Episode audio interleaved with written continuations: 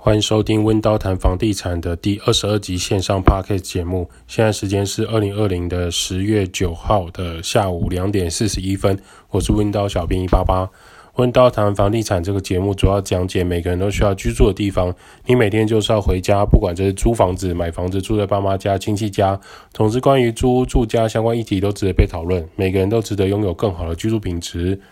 温刀是一个租赁管理公司，我们营业项目有帮屋主代租代管理。包租代管、装潢设计、装修工程、布置软装设计等，有官方网站、IG、FB、YouTube 频道放在资讯栏位，供大家去做连结。昨天有听到有人在讨论温刀谈房地产这个 Podcast 节目啊，那他说他觉得分享这种租屋和房地产的节目很棒，他也推荐给自己的朋友，实在是感到很高兴。而且他是定期会收听我们节目的人。能协助到更多的房东啊、租客啊，或是你对房地产好奇的人，也是我们动力来源之一了。那有一篇 PPT 的文章很有趣，他在讲台湾的宗教自由信仰虔诚，遇到困难会跋杯寻求神明帮忙，希望指点迷津，不管是圣杯还是没杯，都会想要去去跋杯一下，不论工作、爱情、健康都可以问。女网友在问乡民说：“如果买房子也会去庙里问神明吗？”对于相信神明的网友的表示呢，因为相信神明，相信他们看得到的，那人们不一定看得到的，所以会去请示神明。那或者是说他们在问神明的时候，会变成想要问更清楚一点的细节，就是一个问题问完，再问另外一个更细的问题，这样子才会得到比较明确的答案。也有人表示说，他去年也是这样子，后来就因为神明就是借觉得不要让他买房子，在这个时间点会比较好，因为他心里很在意，就没有买了。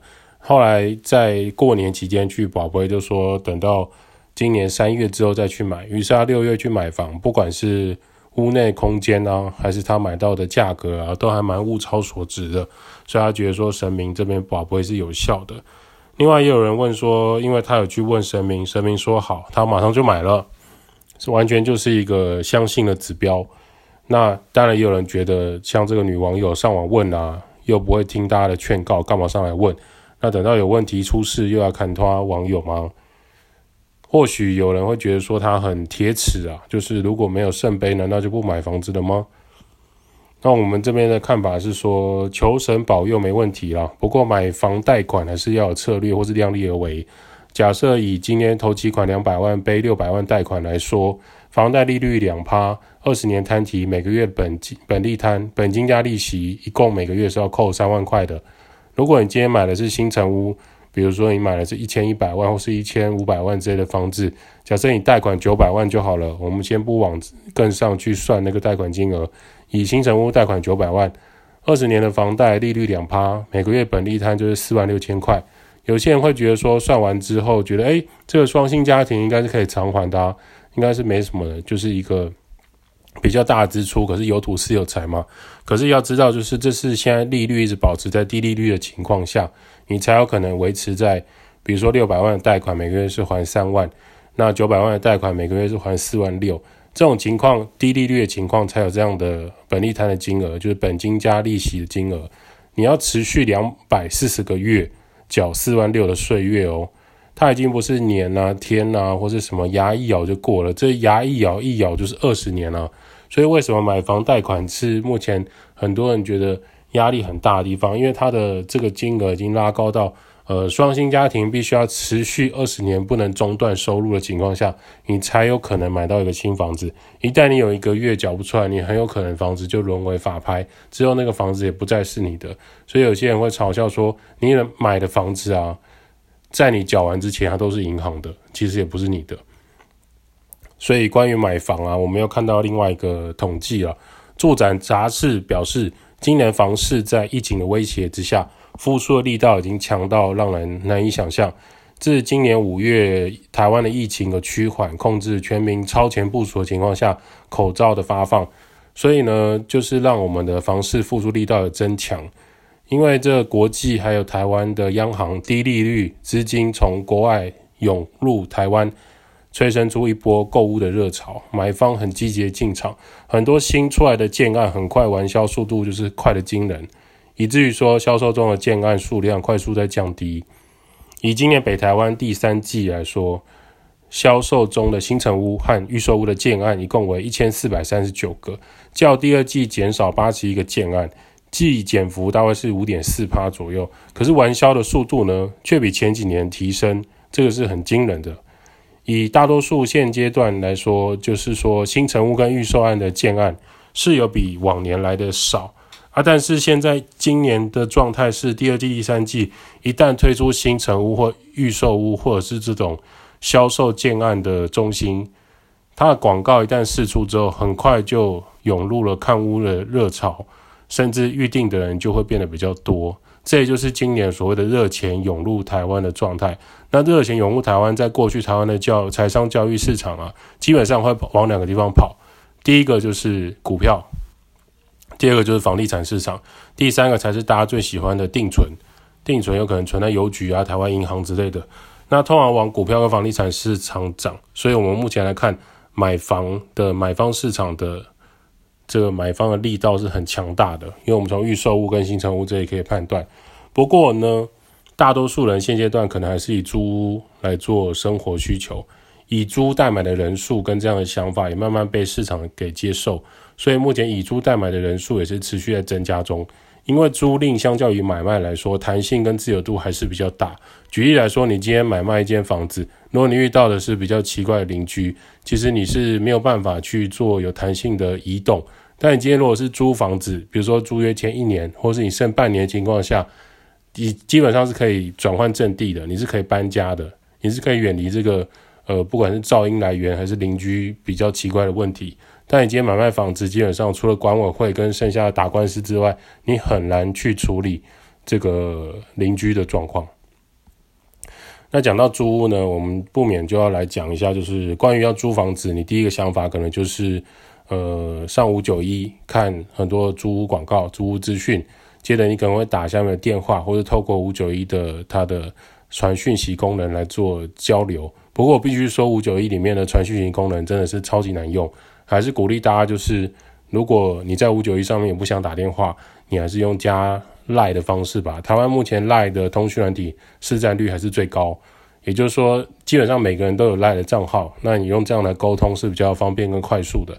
因为五九一的它那个问答讯息的呃延迟状态很严重，再来就是你很有可能会收不到讯息，它会吃讯息。再第三个就是它的提醒功能。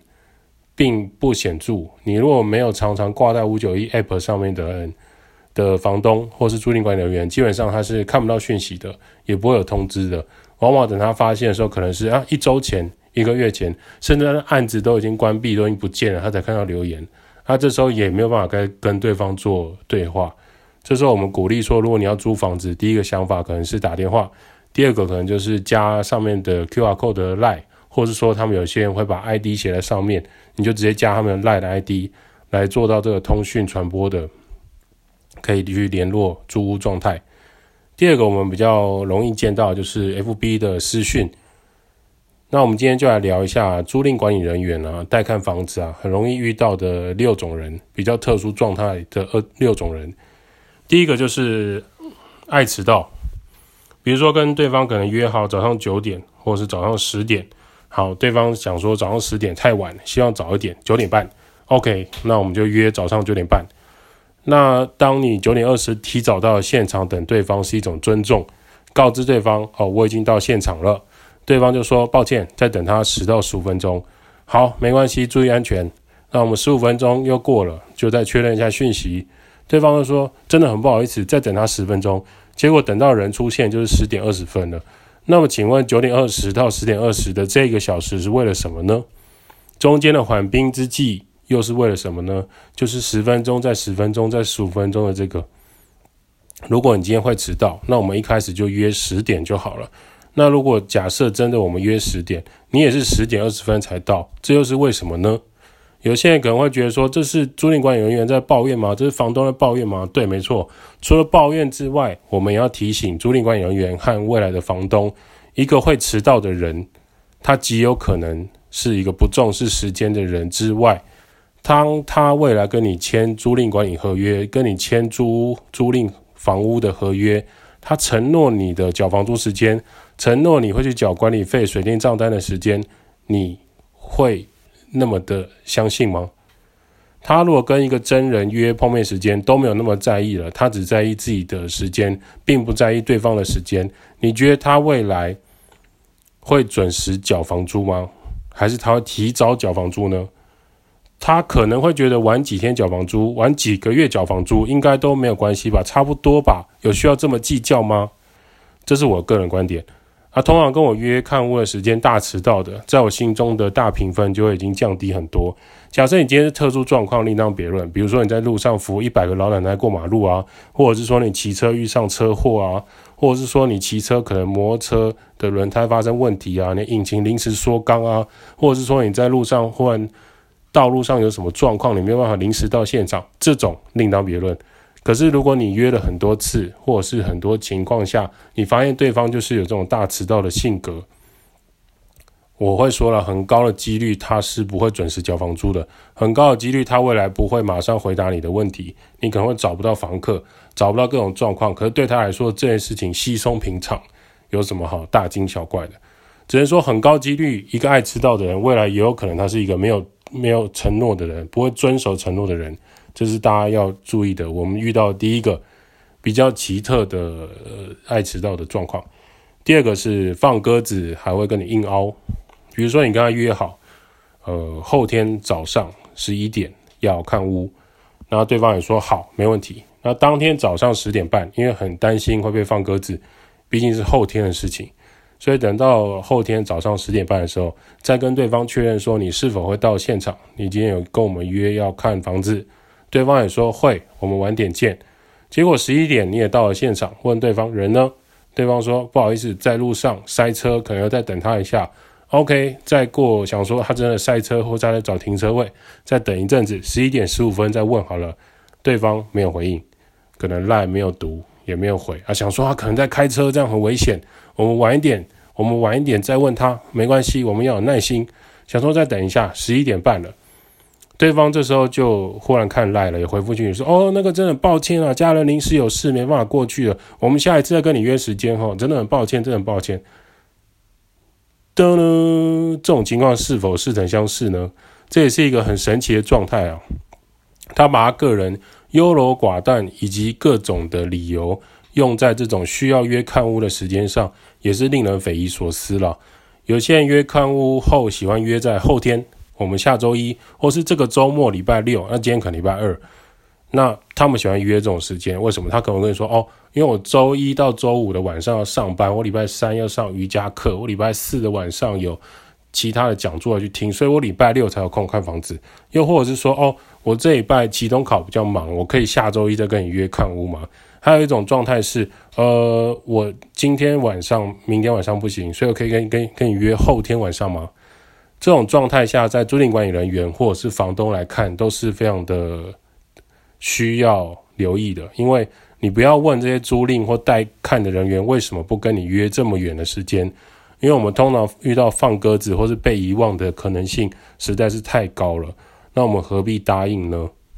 那可能你前一天或者是当天再打电话来约时间就好。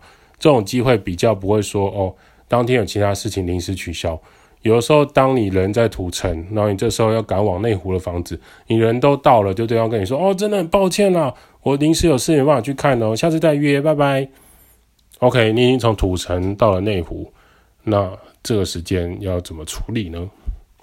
这也是第二种情况，也是我们遇到的这种呃神奇的人，就是他已经放你鸽子了，他还跟你硬凹。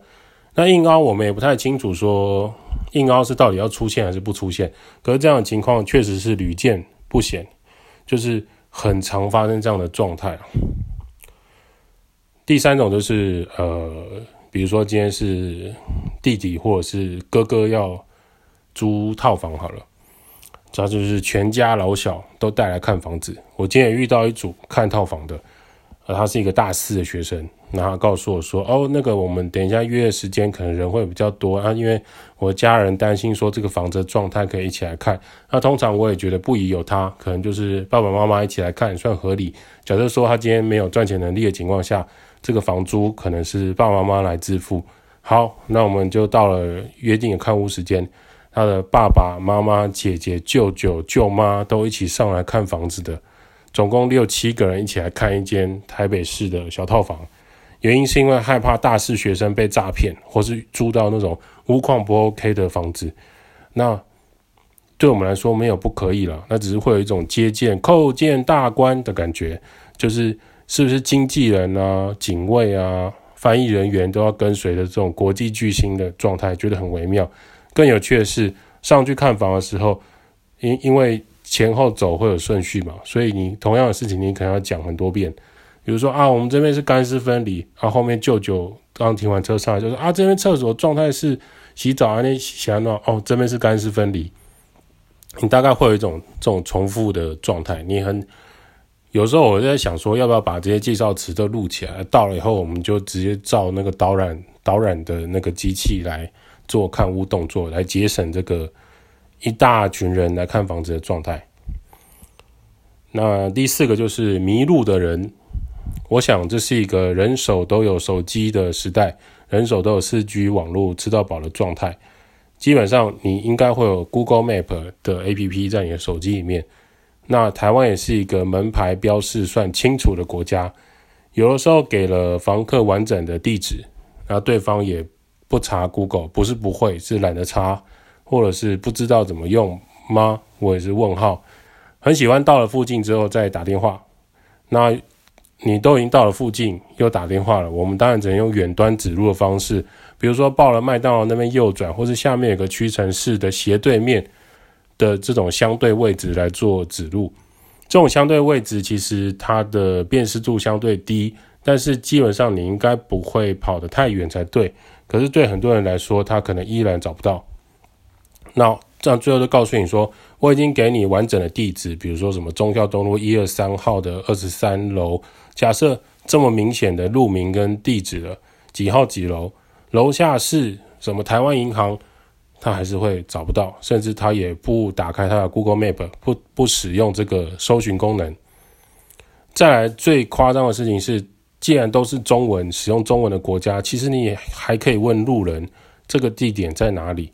我们实在怀疑的就是这个这位仁兄他是如何长大的，就是给你了绝对的地址，给你了相对的远端暴露的地址，你还是找不到。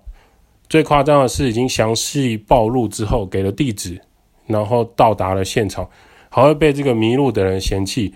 哦，你们这里真的很难找哎，地点很差劲哎。你会不会暴露啊？就是，呃，就你就告诉我这边左转，那边有一棵树就好啦。就是等等的这些指责，我们就觉得哦，哇，真是太神奇了。现在到底是谁搞不清楚方向呢？第五个也是我们经常容易呃动肝火的，就是没礼貌的人。当他私讯问租屋的时候，开头就问还有吗？人在附近可以约看屋吗？你跟他讲，可能要明天晚上。为什么明天不能现在吗？我在附近了。然后还有另外一种是，你是中介吗？你是房东吗？还有那种明明他在坐电梯，或是他在搭捷运、搭台铁区间车，非常吵，或是讯号很差的情况下，还打租屋电话，喂喂喂半天，或是声音超小声，喂，有听到有听到我的声音吗？我想要看租屋啊！我在我们在车上啊，什么时候可以约看房子？我们听也听不清楚那种情况。但是你跟他，你请他大声一点也没有改善。你请他到讯号好一点，他就告诉你他在搭捷运。呃，还有一种是打头打电话来劈头就问可以看屋吗？房屋资讯都还没跟他讲完，他就一直急着要挂电话的那种。就是他觉得以秒计费的人生实在是不能再多讲五秒。他可能手机费会爆炸。实际上来看屋后，你可能帮忙他按电梯门啊，帮忙开大门啊，他也不会跟你说谢谢，很理所当然的样貌。看屋的时候直接乱开房门、乱开衣柜、冰箱，直接打开翻动里面的东西，也是极为夸张的行为啊。这时代我们不免就是在思考说，是不是自己的道德标准太高？是不是对于这样的有礼貌的要求太多了呢？还是说这个时代就是私留言私留言钱你直接告诉我租金多少钱，可不可以约看屋就好，其他废话少说，就会觉得，呃，究竟现在这个时代是租赁管理人员的要求太多，还是房房东太陈旧迂腐了呢？还是说这些要求其实是是是正常的，只是呃，对于这些新世代的的想要租屋一族来说，它并不是那么重要的环节呢？第六个是热爱杀价，询问租屋的人都还没有看过房子，他也不知道喜欢或不喜欢。他第一可能就第一个可能就问说，可不可以便宜一点？啊，我租两年不能更便宜吗？啊，可不可以短租半年？我可能三个月后就出国，我不能只租一年。啊，如果住三个月会比较便宜一点吗？我们是学生，不能再再便宜一点吗？啊，这房子一万五这么贵，可以包水包电吗？啊，你算我一万，我马上就可以签约搬家哦。我们很常遇到这种状态，我相信很多在做租管或是在做房东的人也很常会遇到这些的对话。通常这种情况，我们只会遇到蛮多蛮多次的。那这种状态正常情况，我觉得房东或租赁管理人员最好都不要马上答应，因为对方呈现的状态比较像是享受杀价或是谈判成功的那种成就感。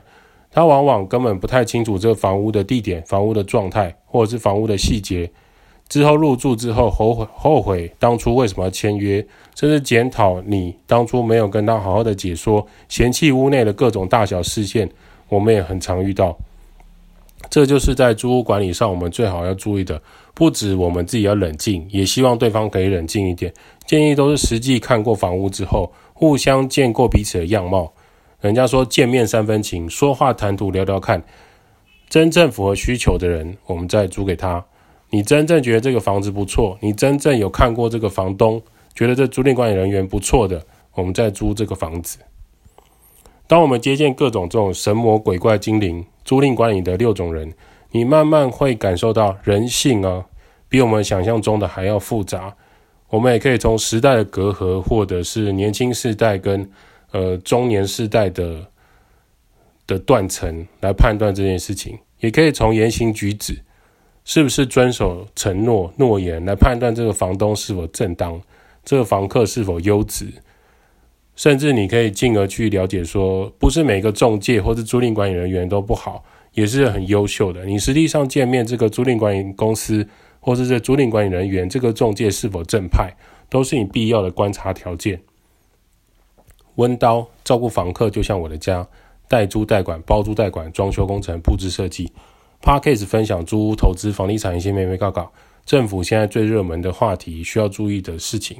好啦，今天的问道谈房地产就先到这里。如果有什么想法或意见，欢迎私讯留言，五星吹捧起来，我们就会回答你的留言。我们会在下一节节目跟大家讨论租屋相关的事情喽。感谢各位。